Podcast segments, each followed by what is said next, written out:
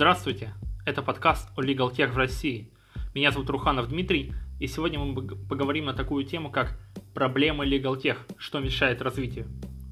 Может быть, Legal Tech и не семимильными шагами идет по стране, но за последние три года динамика развития точно положительная. Однако мне кажется, что отраслевой IT-рынок э, в сфере юриспруденции до сих пор не сформирован. И это подтверждает недавно опубликованное исследование, проведенное Deloitte Legal и Сколково Legal Tech. В нем утверждается, что только лишь 15% юридических компаний в России пользуются информационными технологиями. Газета «Коммерсант» вообще пишет, что объем рынка юридических услуг в России оценивается в 220 миллиардов рублей, и только 5% из этих средств приходится на IT для этого сектора.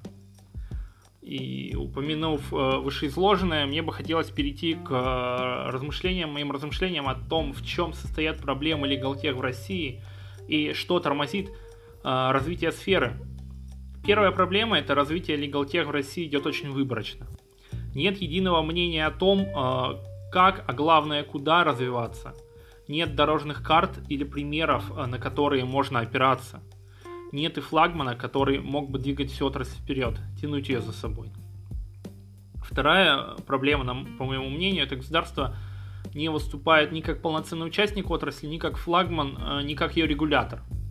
Да, государственные структуры создают и содержат различные программы э, для разных министерств и ведомств. Это и сайты базы данных Минюста и МИДа, сайты налоговой, ФМС, э, государственные справочно-правовые системы, тот же газ правосудия и госуслуги – но при этом системы продолжают быть закрытыми и созданными для ограниченного числа пользователей. Не существует единого портала для юристов, объединяющего все используемые ими сервисы.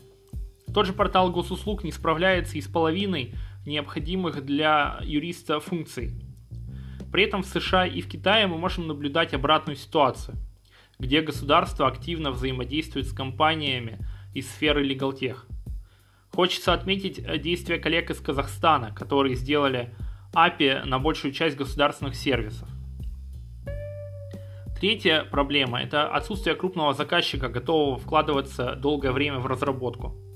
Содержание данной проблемы составляет сразу нескольких, э, несколько общих э, экономических проблем, которые присущи российской экономике в целом.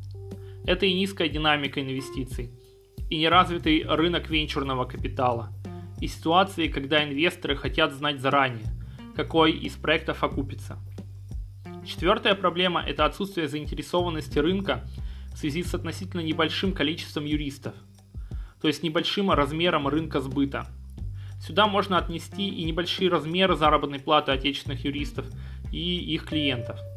При всем уважении к разработчикам Legal которым являюсь в том числе и я, а их можно понять, да, стоимость продуктов части IT-систем для юристов начинается от нескольких сотен тысяч рублей, и большинству, по, большинству юристов недоступно, а сами системы рассчитаны на крупные компании.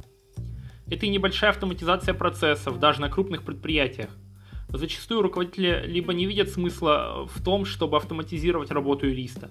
И даже если автоматизация начнется, она может упереться в какую-либо составляющую, которая сведет на нет Э, весь ранее проведенный процесс, как, э, например, затяжное получение государственных услуг, либо долго длящиеся судебные процессы. Пятая проблема – это то, что у нас идет цифровизация экономики, но без должной цифровизации права и судебной системы. Все чаще в СМИ можно слышать о цифровом рубле, блокчейне, применении бигдата. Искусственный интеллект начинает определять, что лучше сейчас показать или продать пользователю. Но ответ законодательный на быстро меняющийся мир направлен на более популярные темы, а не на более важные сейчас. Например, совсем недавно правительство утвердило перечень технологий для регуляторных песочниц. И одним из главных направлений в документе является искусственный интеллект и такое его применение, как компьютерное зрение, обработка языка, распознавание либо синтез речи, машины, рекомендации и поддержка принятия решений. Данный документ опубликован на сайте правительства Российской Федерации. А, что интересно, Европарламент э, совсем недавно принял в чем-то похожую рекомендацию, регулирующую ответственность за вред, причиненный искусственным интеллектом, этические вопросы работы искусственного интеллекта. Шестая, э, шестая проблема, на мой взгляд, это использование большинства существующих legal тех программ и сервисов предназначено для применения э, крупными компаниями или профессиональными юристами и недоступно для обычных простых граждан. Когда же юридические сервисы станут более доступными гражданам, приобретут э, массовость применения, вложения в legal тех станут более привлекательными для инвесторов, что позволит ускорить развитие рынка. Единицы предприятий имеют бюджет на разработку продуктов для автоматизации юридических процессов. И, как правило, это многомиллионные компании, которые могут себе это позволить.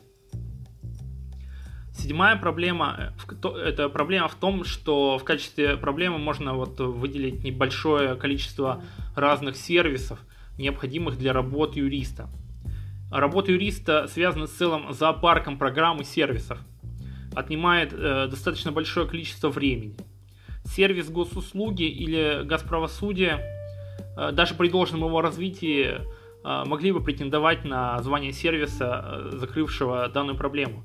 Однако пока этого не случилось. Восьмая проблема – это цена разработки. Помимо того, что воплощение идеи в код обходится недешево, а цены на iOS и Android приложения в крупных фирмах давно перевалили за миллион рублей – Технологию нужно поддерживать, обслуживать и продвигать. А ведь при создании и внедрении обязательно будут возникать недоработки и ошибки, которые повлекут увеличение бюджета. Кроме того, с течением времени и развитием программы и компании понадобится бюджет на изменение и развитие программы. Девятая проблема – это то, что большое э, развитие Legal Tech э, продукта содержит большой объем данных, э, сопровождающих юридическую деятельность. А, задача номер один при разработке любой программы – это сделать а, используемые данные читабельными, как для пользователя, так и для машины. Привести все к единому виду, к единому знаменателю, а, собрать в одном месте, систематизировать, э, чтобы сделать данные пригодными для использования. Однако, ввиду специфики юридической деятельности, для перевода документации в, электро- в электронный формат потребуется достаточное количество времени и объем бюджета – Возможно, мною описаны неполные перечни проблем, э, существующих в данной отрасли. И, возможно, коллеги э, допишут, э, поправят меня, если я где-то оговорился или не сказал, наоборот, о какой-то проблеме.